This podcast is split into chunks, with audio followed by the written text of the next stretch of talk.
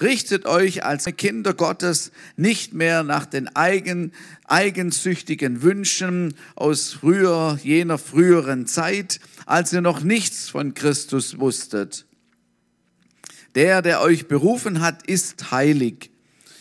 Darum sollt auch ihr ein durch und durch geheiligtes Leben führen. Es heißt ja in der Schrift, ihr sollt heilig, ihr sollt heilig sein, denn ich bin heilig. Und wenn ihr Gott im Gebet als Vater anruft, dann vergesst nicht, dass er auch der unbestechliche Richter ist, der jeden nach dem beurteilt, was er tut. Führt daher, solange ihr noch hier in der Fremde seid, ein Leben in der Ehrfurcht vor ihm. Ein langer Text, da bete ich jetzt erstmal nochmal.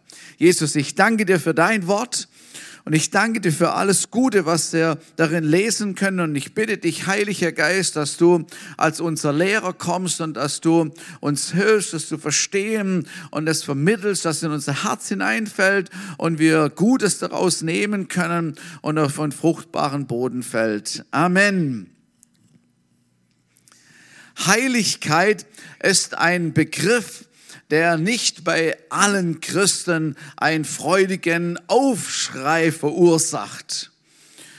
Und da gibt es mögliche Gründe. Ich will mal zwei nennen, die äh, in Frage kommen. Vielleicht gibt es noch andere Gründe. Aber das erste wäre vielleicht der, weil man darunter unter diesem Begriff eine gesetzliche Peitsche vermutet oder erlebt hat, vielleicht in früheren Zeiten schon. Eine Peitsche, die jede Freude raubt. So ein Verbotskatalog, der einfach nicht lustig ist und dem, äh, wo es uns schwer macht zu leben. Das Zweite, weil Heiligkeit tatsächlich Bemühungen unsererseits erfordert, zu denen viele möglicherweise nicht bereit sind. Viele Menschen und viele Christen äh, hätten lieber ein bequemes Evangelium, das keine Anstrengung braucht. Aber mal ganz im Ernst, wie sieht es denn tatsächlich aus? Wie ist die Realität? Machen wir uns doch nichts vor. Man rutscht nicht so einfach und so leicht und so locker in ein Jesusmäßiges, vollkommenes Leben. Ein Lebensstil, wie Jesus ihn gelebt hat, kommt nicht einfach so automatisch so über Nacht mal. Und Paulus spricht davon, dass es ein Ringen ist, dass es oft ein Kampf ist, eine Auseinandersetzung ist. Und selbst Paulus sagt, dass, dass es für ihn nicht leicht ist und dass er manchmal gerne es anders getan hätte, aber es nicht getan hat. So eigentlich heilig gelebt hätte, aber eben nicht gelungen ist. So diese Auseinandersetzung, die kennen wir ja wahrscheinlich. Wahre Heiligkeit ist ein sehr attraktives und wichtiges, ernstzunehmendes Thema. Und dem wollen wir uns heute Morgen ein bisschen widmen.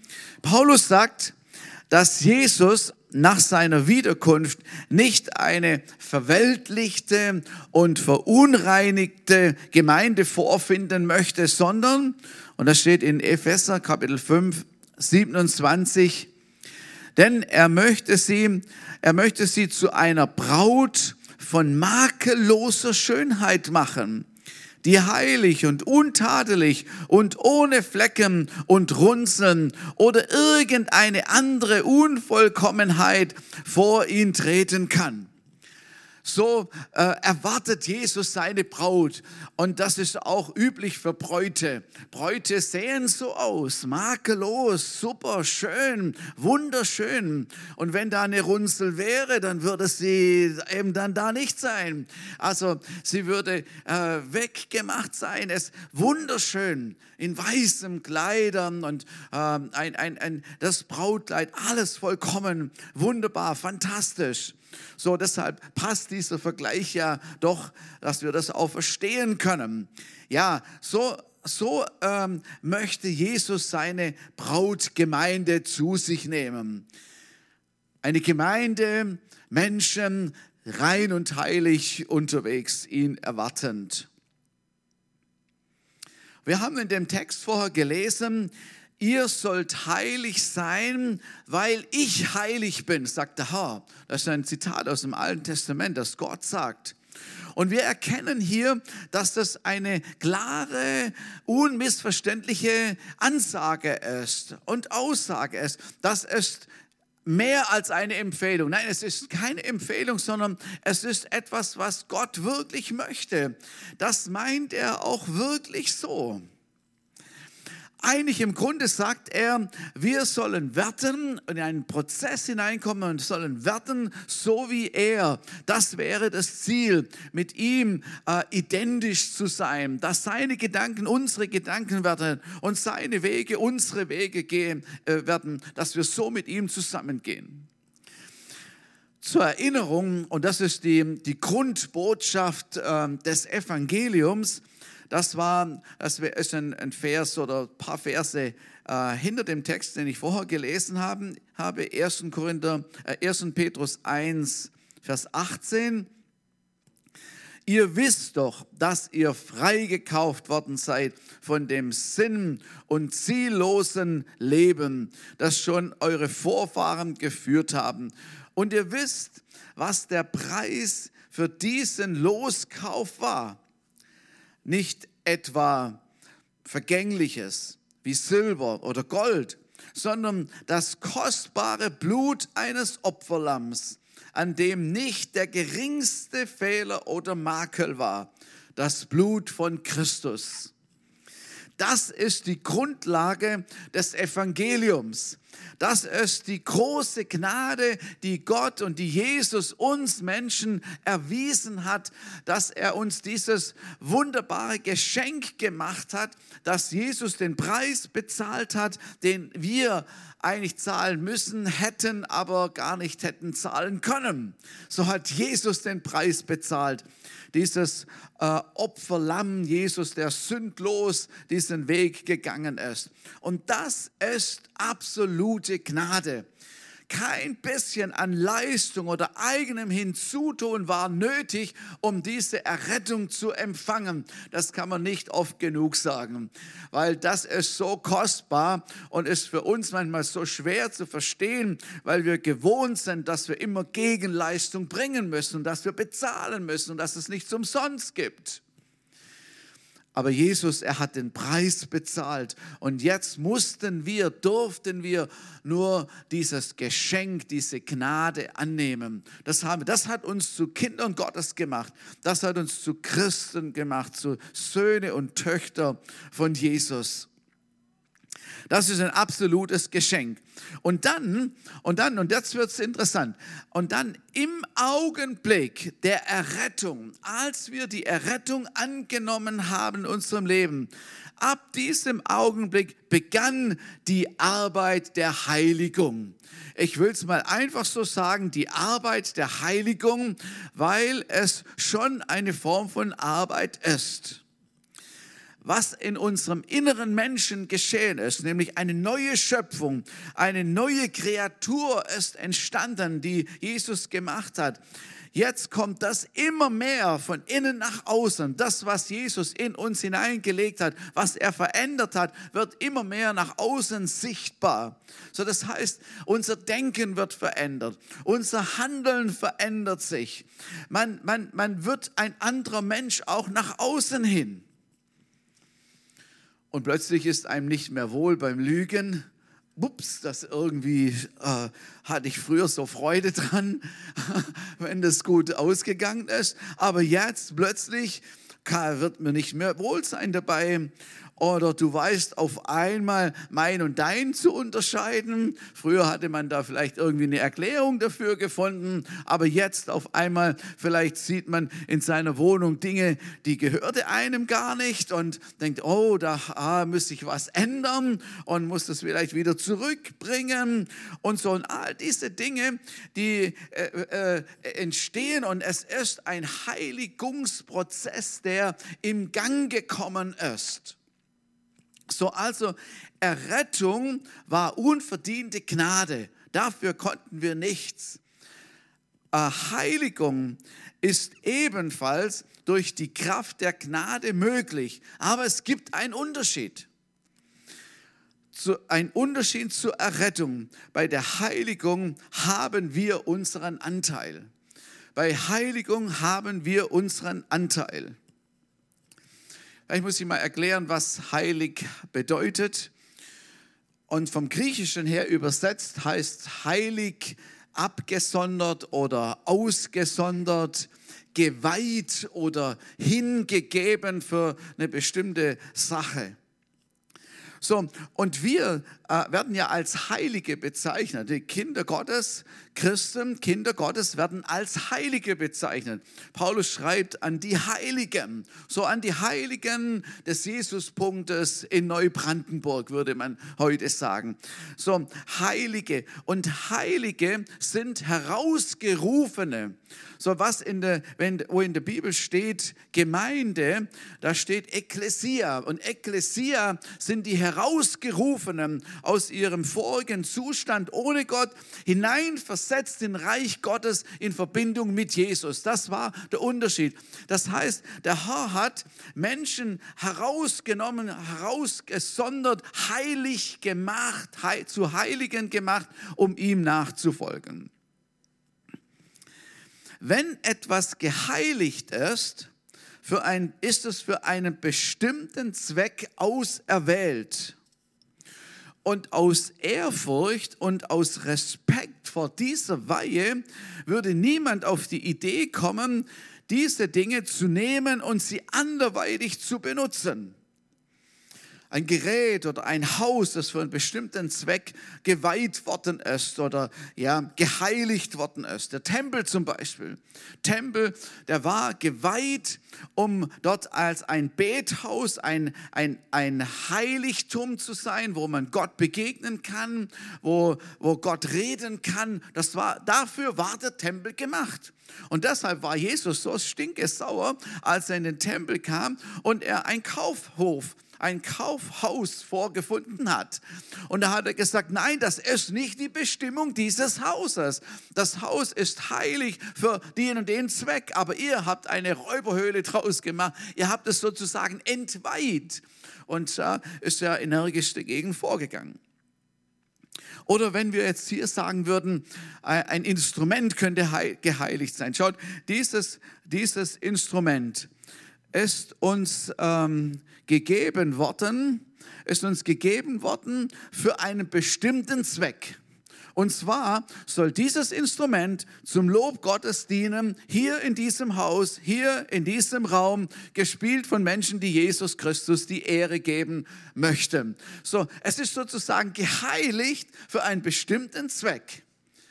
Und wehe, jemand würde dieses Instrument für etwas ganz anderes benutzen, dann würden wir sagen, halt, nein, das ist geheiligt für diesen bestimmten Zweck.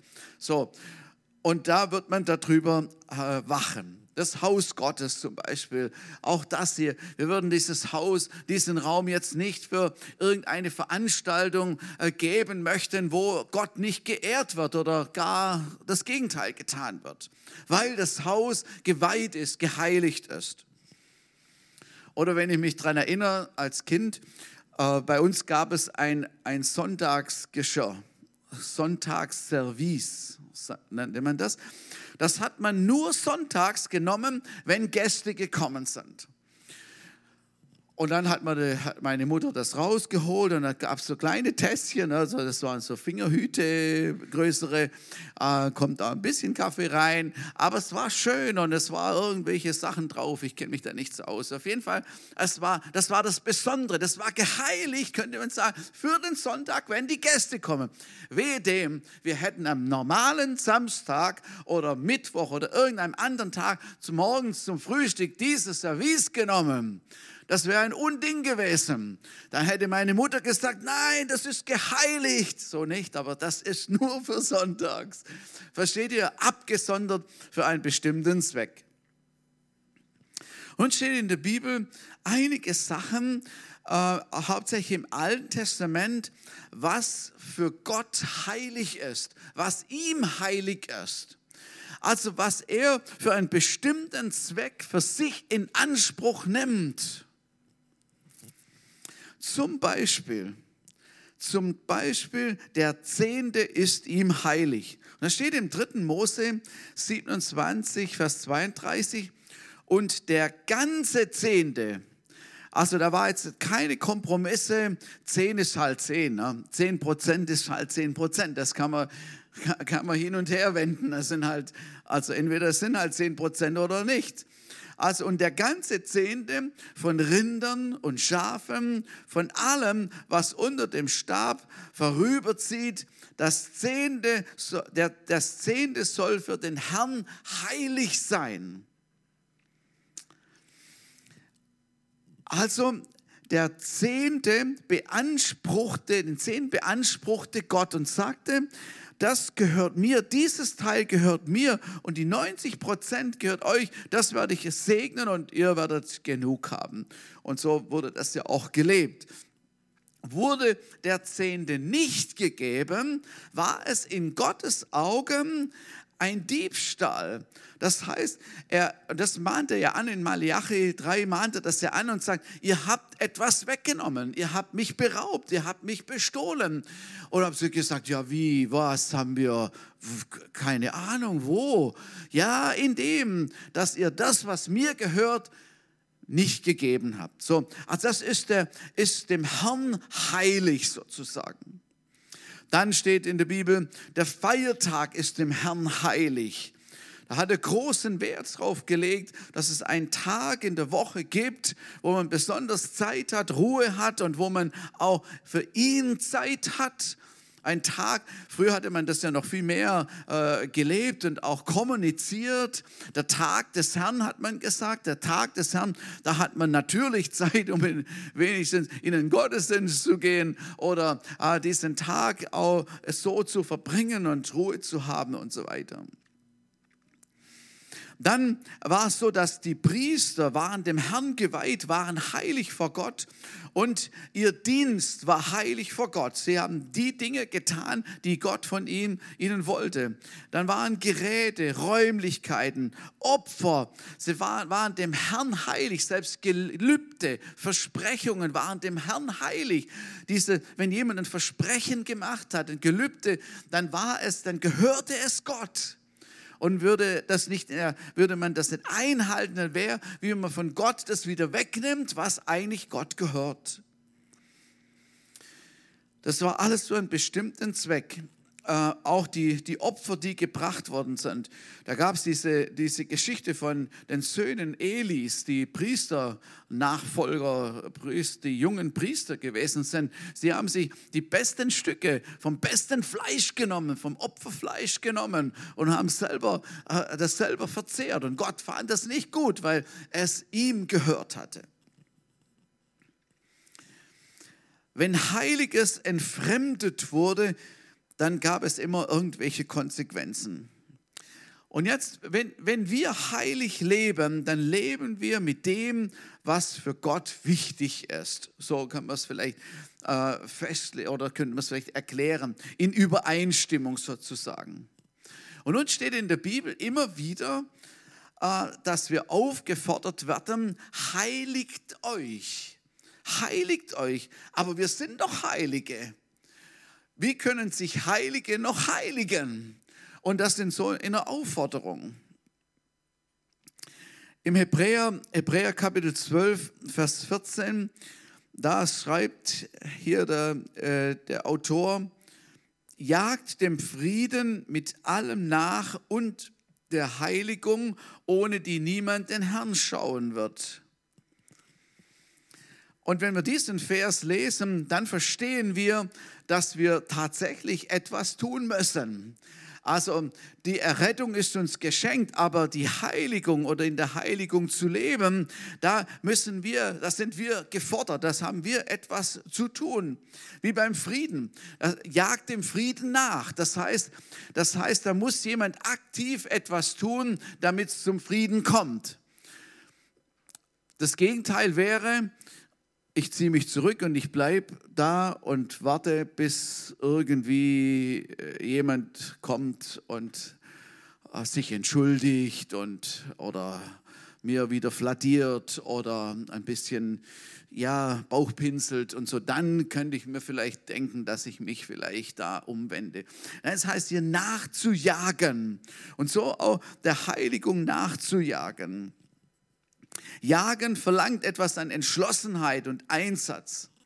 So, ich verstehe jetzt nicht viel von, von, der, von der Jagd und äh, wie das alles genau geht. Ähm, aber ich denke mal, dass das Wildschwein nicht an der Tür des Jägers klingelt und sagt, hallo, hier bin ich, ich kann jetzt gegessen werden. Es sieht wahrscheinlich viel, viel anders aus. Will der Jäger ein Wildschwein essen, will er ein Wildschwein schießen, dann braucht es ganzen Einsatz. Und äh, dann muss er sich voll und ganz darauf konzentrieren höchste Konzentration, höchste Priorität. Und, und Reini hatte mir immer wieder erzählt, wie das geht. Und da stundenlang auf dem, auf dem Hochsitz da zu, zu sitzen und zu warten und angespannt zu sein und die Gelegenheit nicht verstreichen zu lassen und dann zu jagen. Oder bei der Treibjagd ist es ja vielleicht nochmal anders und so. Da jagt man ja wirklich hinterher oder so. Aber es braucht volle Konzentration. Kein Radio bimmelt dann da auf dem Hochsitz irgendwie, kein Handy oder sonst etwas. Nichts, was ablenken könnte, ist da vorhanden. Und das zeigt irgendwie unseren Anteil, der, den wir bringen bei, bei der Heiligung oder bei dem heiligen Leben. So könnte man sagen, Heiligkeit ist ein reiner, vollkommener, absolut klarer Zustand frei von Unzucht. Unzucht ist äh, in der Bibel Porneia. Unzucht hat, ist, ist so ein Sammelbegriff für alles, was an sexuellen Verfehlungen oder Abartigkeiten ähm, vorhanden sein könnten. So ein, ein Sammel, Sammelbegriff. Äh, wäre da bei, bei Heiligkeit nicht vorhanden. Frei von Bitterkeit, Stolz, Habgier und all diese Sachen, Neid, was wir auch so kennen. Diesen Zustand haben wir bei der Bekehrung nicht erhalten.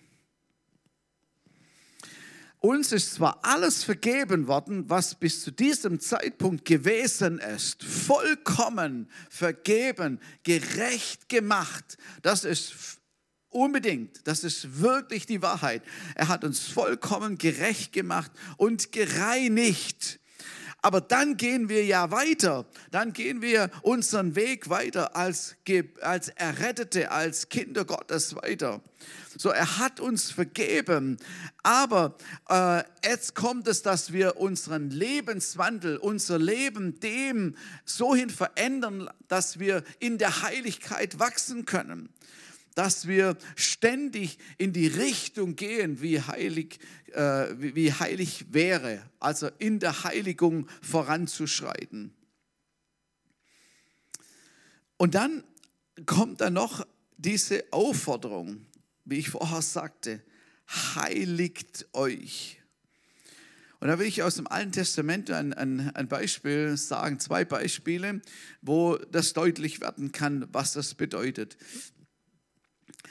Und zwar, das Volk Gottes war unterwegs noch, war noch nicht im, im Land Kanaan angelangt und sie haben wieder mal gemurrt. Sie waren sehr unzufrieden, weil sie mussten ständig nur vegetarisch essen und, und das war ihnen wirklich zu viel. Es hing ihnen zum Hals raus und sie wollten Fleisch haben, äh, richtiges Fleisch wollten sie wieder haben und und dann, und dann äh, waren sie unzufrieden und murrten. 4. Mose 11, Vers 18, da reagiert Gott über, äh, über dieses Murren und, und sagt zu Mose, zu dem Volk sollst du sagen, heiligt euch für morgen.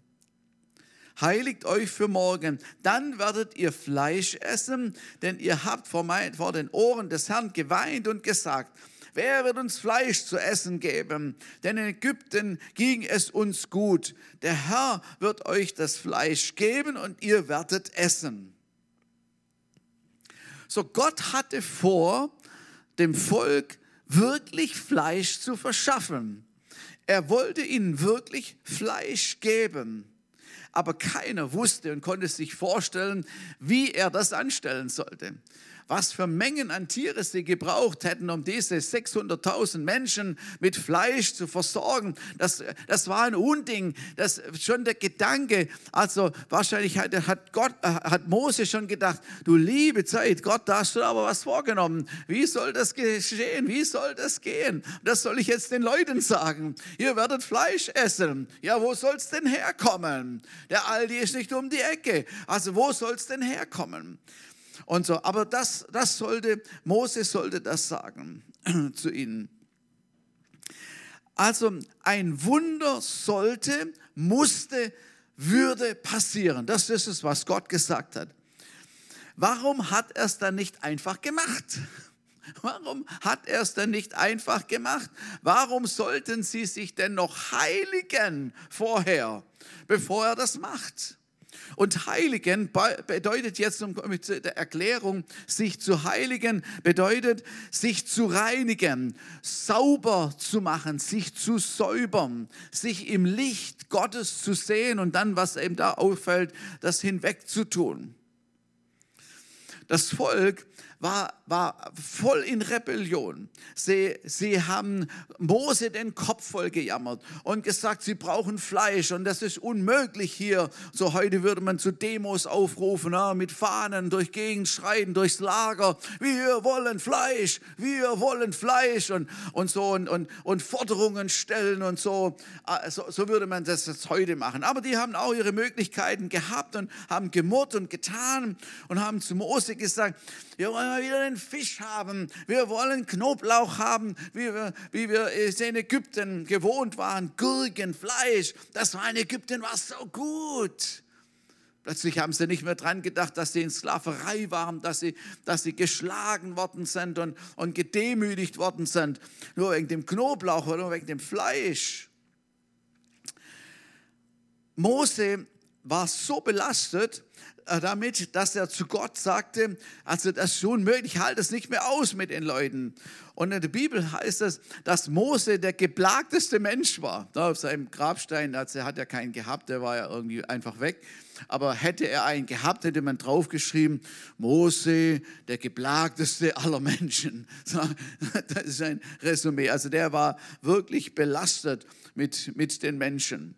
Und, und, und, und der, dieser Kommunikation dann mit Gott, dann wird Gott zornig auf das Volk und er sagt, ja, lösche ich das aus und das ist, hat keinen Wert mit denen und so weiter. Dann muss Mose wieder einspringen und sagen, nein, das kannst du nicht machen, komm bitte, barmherzig mit dem, mit, und so. Das war alles so im, im, im, Vor, im Vorgespräch. Ich glaube, da gab es einiges zu heiligen da in diesem Zustand, wie das Volk war, da gab es einiges zum Heil, zu heiligen. Zorn, Anklage, mangelnde Ehrfurcht vor Gott, Rebellion, die Kacke war am Dampfen, das war wirklich ganz schlimm da. Und dann spricht Gott hinein, heiligt euch, heiligt euch heute für morgen. Weil morgen werde ich handeln. Reinigt euch, heißt es, legt es ab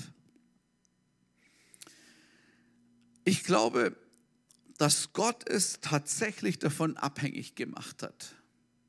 Also so erscheint das jedenfalls. Wir wissen jetzt nicht genau, was sie getan haben, wie sie sich geheiligt haben, ob sie es getan haben. Aber ich vermute, sie haben es getan. Denn am anderen Tag macht Gottes Wunder und die Tausende von Wachteln stürzen über dem Lager, Herzinfarkt ab und sie konnten die einfach nur einsammeln und es gab Gott war ja auch ein bisschen, ein bisschen sauer, weil er hat gesagt, ihr werdet Fleisch haben, bis es euch zu den Ohren rauskommt, bis euch das dann auch wieder zu viel ist. Aber so ist es gegangen. Eine andere Situation war in Josua Kapitel 3, Vers 5. Da heißt es, und Josua sagte zu dem Volk, heiligt euch, denn morgen wird der Herr in eurer Mitte Wunder tun. Da war es inzwischen die junge Generation, die, die jetzt äh, äh, nach, nach Kanaan hinein sollten. Und jetzt war der Jordan vor ihnen und sie konnten nicht da durch. Und er hatte Hochwasser und es war eigentlich unmöglich. Es waren sie schon so weit gekommen, aber als war der Jordan im Weg und sie konnten nicht darüber. Und es gab keine Chance. Und so wie ich das Volk einschätze, haben die Jungen vielleicht auch nicht so viel anders reagiert wie ihre Väter. Vielleicht haben sie auch gejammert und rumgemacht und gesagt, wie soll das gehen? Jetzt sind wir umsonst so weit gegangen. Da drüben ist das Land, aber wir kommen nicht hin. Es ist zu viel Wasser. Es ist alles umsonst und so weiter. Nichts mit Kanaan. Und Gott sagt, heiligt euch, morgen wird das Wunder passieren. Und das bedeutet wieder dasselbe, sich zu reinigen, Buße zu tun, vom falschen Denken umzukehren, Unglaube, was vorhanden war, vielleicht Murren und all das, umzukehren. Einen ganzen Tag, eine ganze Nacht hatten sie Zeit, sich zu reinigen und zu heiligen, auf Gott sich einzustellen, sich mit ihm zu synchronisieren und ihre Beziehung mit Gott in Ordnung zu bringen, mit ihm gleich zu, zu, zu, zu ziehen. Und dann tatsächlich geschah das Wunder. Ihr wisst, wie es gegangen ist. Und sie konnten dann durch den Jordan durchgehen, trockenen Fußes. Das war auch nochmal ein Glaubensschritt überhaupt, dass das passiert, aber es ist geschehen. Kann sich Gott erst mächtig erweisen, wenn Menschen sich heiligen? Das war die große Frage, die ich mir stellte und die ich auch nicht hundertprozentig beantworten kann. Aber könnte es sein, dass es etwas damit zu tun hat, dass wenn das Volk Gottes, wenn wir uns heiligen, dass Gott mehr Dinge tun könnte, dass er sich mehr oder kräftiger oder stärker erweisen könnte und wir mehr seine Herrlichkeit erleben könnten und sehen könnten? Jesaja 52, Vers 11 steht noch, weicht, weicht, geht von dort, von den Heiden, da war Heiden oder die Nationen stand da, geht von dort hinaus, rührt nichts Unreines an, geht hinaus aus ihrer Mitte, reinigt euch ihr, die ihr die Geräte des Herrn tragt. Das, da, da, da lässt äh, Gott durch den Propheten eine ganze, ganz bestimmte Gruppe von Menschen extra ansprechen, wie sie sich verhalten sollen. Und dass sie sich heiligen und reinigen sollen die Geräte des Herrn zu tragen. Damals war das eine ganz praktische Sache. Alle, die im Haus Gottes gedient hatten, in, früher in der Stiftshütte oder nachher im Tempel, so dann, das waren die, die, die diese, die Opfersachen vorbereitet, die Geräte mit den Geräten hantiert haben, einfach alles, was damit mit den heiligen Dingen zu tun hatte. Das waren die, die die Geräte des Herrn trugen oder früher die Bundeslade und so weiter. Heute würde man sagen, ähm, alle, die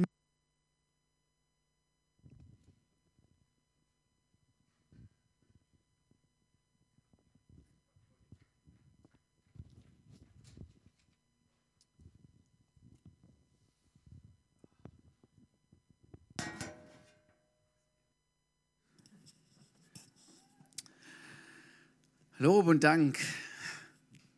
Wie durch ein Wunder funktioniert es wieder. So, wir waren da dran, wer die Geräte des Herrn trägt. Heute würde man sagen, die Mitarbeiter, die für den Herrn arbeiten, für den Herrn unterwegs sind, in seinem Dienst stehen. Und das sind ja fast alle, ne? so könnte man sagen. Und da spricht er die nochmal direkt an und sagt, reinigt euch, heiligt euch. Und dann insbesondere noch auch die Leiter, äh, seid Vorbilder oder wir sind Vorbilder. Menschen, die einen Unterschied machen zu anderen, die ein heiliges Leben führen, wo der Herr noch besonders da drauf guckt. Also sich zu heiligen bedeutet, sich zu reinigen. Und das macht man selber. Man reinigt sich selber. Man erkennt, wo es dreckig ist. Jetzt noch eine Stelle aus dem Neuen Testament, dass wir auch sehen, dass es neutestamentlich auch so gedacht ist. 2. Korinther 7, Vers 1. Da wir nun diese Verheißung haben, Geliebte, so wollen wir uns reinigen von jeder Befleckung, des Fleisches und des Geistes, um die Heiligkeit vollenden in der Furcht Gottes. Wir reinigen uns, du und ich, wir reinigen uns. Und ist uns aufgefallen in diesem Text, dass da nicht steht, der Herr reinigt euch durch das teure Blut Jesu? Gott sagte nicht zum Volk, ich heilige euch und morgen tue ich Wunder. Hier steht, heiligt euch, reinigt ihr euch. Es geht hier nicht um Bekehrung, sondern er, Paulus, er spricht hier zu Gläubigen, zu der Gemeinde, er spricht zu den Gläubigen. Gottes Gnade stellt Kraft bereit, sich zu reinigen, dass wir das hinkriegen. Wir müssen das Schruppen übernehmen, etwas dazu tun. Paulus sagt auch hier von jeder Befleckung, also nicht nur 50 Prozent oder ein bisschen, sondern er meint eben von jeder Befleckung. Wie ist es? Äh, will der Herr vielleicht, dass in unserer Zeit, dass wir genau das tun sollen, dass wir uns reinigen, dass wir uns heiligen, damit er sich mächtiger erweisen kann? Ich vermute, dass hier eine große Wahrheit dahinter ist und dass Gott vielleicht ähm, einige Dinge mehr vorhat und vielleicht uns, uns sagen möchte, heiligt euch heute, damit ich morgen Wunder tun kann. Und das ist der Ruf an uns heute Morgen. Und ich wünsche mir, dass wir es verstehen, dass wir, dass es wirklich in unser Herz hineingeht und wir Bedarf sehen, sich uns zu heiligen, zu reinigen. Weißt du, das bedeutet, von falschen Haltungen Abstand zu nehmen. Das ist, was ich durch meine Entscheidung tun muss. Also es nimmt der Herr nicht einfach alles weg. Das wäre so schön und so einfach. Es würde einfach dann, wups, alles schon weg sein. Aber nein, da da ist vielleicht eine falsche Haltung, da ist Neid, Eifersucht Eifersucht oder aber sich zu reinigen davon, Unversöhnlichkeit. Gott kann überhaupt gar nichts machen, wenn wir nicht versöhnlich sein wollen. Und wenn wir da uns nicht reinigen, dann kann er gar nichts machen, sondern er wartet darauf, dass wir das in Gang bringen, dass wir vergeben. Er sagt, vergebt. So, das ist eine aktive Handlung, die wir tun müssen. Oder andere Sachen, Geiz, Habsucht, Lügen, Tratsch, sexuelle Unzucht, Süchte, schlechte Gewohnheiten, liebe Zeit. Es gibt so viele Dinge und es darf uns jetzt nicht Angst werden. Aber es geht darum, dass wir die Dinge, die wir tun können, wegtun können, dass wir das anpacken, dass wir das, dass wir das tun. Und dass wir unseren Teil dazu bringen heiligen, wo unsere, wo unsere Leidenschaft, wo unsere Leidenschaft für Jesus verloren gegangen ist. Da ist es, da, also da müssen wir umdrehen, umkehren und Buße tun. Umkehren ist schon eine Form, die, die, die Reinigung einzuleiten. Also wenn wir nichts einsehen, wenn wir das gar nicht merken, dass da irgendwas falsch läuft, ja, dann wird, wird auch keiner sich ändern. Das ist ja logisch. Und dann kann auch keine Vergebung stattfinden. Aber uns zu heiligen, uns zu reinigen, und umzukehren. Das war ein Thema, als wir am Samstag gebetet haben zusammen. Und ich glaube, das ist wichtig. Also für mein Leben ist wichtig, wenn wir merken, dass wir etwas verloren haben, dass etwas, äh, uns etwas entglitten ist von dem, was vorher irgendwie normal war, dann bedeutet es, umzukehren, sich zu heiligen, zu reinigen, um wieder in, in diesen Zustand zu kommen, wie das der Herr eigentlich gerne möchte. Und der Heilige Geist wird uns auf verschiedene Sachen auch hinlegen, hin, hinweisen. Er legt seinen Finger drauf. Er, er erinnert uns an Dinge, wo, es, wo, wo, er uns sagen möchte, da ist Bedarf oder so. Und manchmal ist es wie ein, ein, der Scheinwerfer Gottes halt hineinleuchtet und David hat, hat gebetet, hat gesagt, Herr, erforsche, du erforschst mich und kennst mich und du weißt, wie ich es meine und zeig mir, wo ich daneben liege, zeig mir, wo ich mich heiligen oder reinigen soll, wo ich umkehren muss.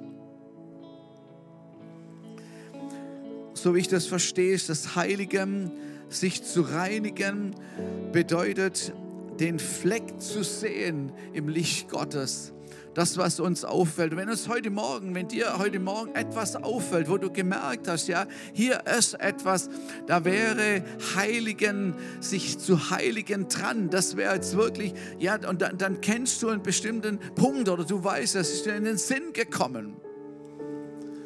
Und dann sage ich dir, es wird erst etwas passieren, wenn du und ich, wenn wir bereit sind und sagen, ja, ich, ich reinige mich in dem Sinne, dass ich mich umkehre, ich äh, treffe eine Entscheidung, ich lasse etwas oder ich tue etwas anderes, ich entscheide mich, in eine andere Richtung zu gehen. Es bedeutet abzuwischen, es bedeutet umzukehren, aufzuhören vielleicht mit etwas, wo wir erkannt haben, dass das eben nicht zur Heiligung beiträgt. Dinge in Ordnung zu bringen, Dinge in Ordnung zu bringen. Ich glaube, das ist ganz wichtig, dass wir das tun, wenn wir das erkennen. Das braucht, das braucht einen, einen aktiven Teil unserer, äh, äh, uns, für unsere Entscheidung, damit wir heilig sein können. Heißt es einmal, ich glaube, Luther sagt das so, rechtschaffene Frucht der Buße. Das heißt, umzukehren bedeutet, bedeutet dann, Dinge eben nicht mehr so zu machen vielleicht sich zu versöhnen, um Vergebung zu bitten, aus dem Schmollwinkel herauszukommen und zu sagen, ich, ich lasse das jetzt hinter mir, ich mache einen Schritt nach vorne, dahin, auf einen Menschen zu, ich vergebe. Und selbst wenn der, der dich nicht annimmt, selbst wenn er, wenn er sagt, nein, niemals werde ich mit dir noch irgendwie, aber du kannst einen Schritt drauf zugehen und sagen, ich will dem Frieden nachjagen. Ist etwas, was wir tun können. Ist eine Form von sich zu Heiligung, Heiligen, in der Heiligung zu leben. Sich zu verändern. Vielleicht Sachen entsorgen, die dir auffallen, wo du denkst, gehört eigentlich nicht hierhin. Ich muss das wegtun. Das ist ein Akt der Heiligen, Heiligung, ein, ein, ein Schritt, den wir umsetzen müssen, den uns der Herr nicht abnimmt. Aber wenn wir es getan haben, der Friede Gottes kommt und, und, und Vergebung entsteht und, und äh, von Gott her Vergebung und Reinigung.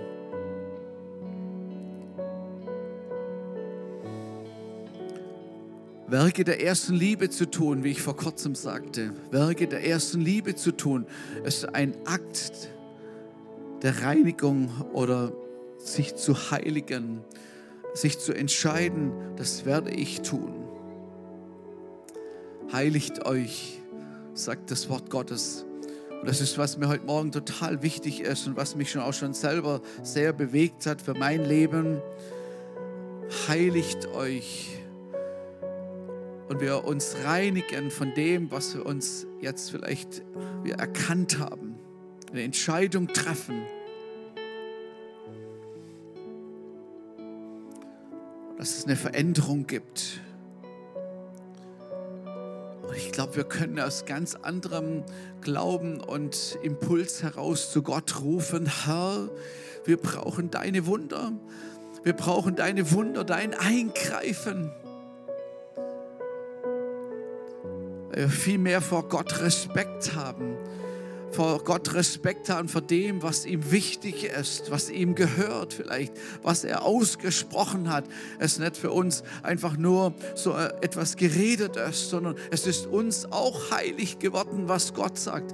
Wir sprechen oftmals von der heiligen Schrift, von der heiligen Schrift, von der Bibel, die heiligen Worte Gottes sich zu heiligen und es umzusetzen. Dass unsere Beziehung zu Gott, zu ihm intensiver und enger wird und nichts dazwischen sein darf und wir klar sind mit ihm.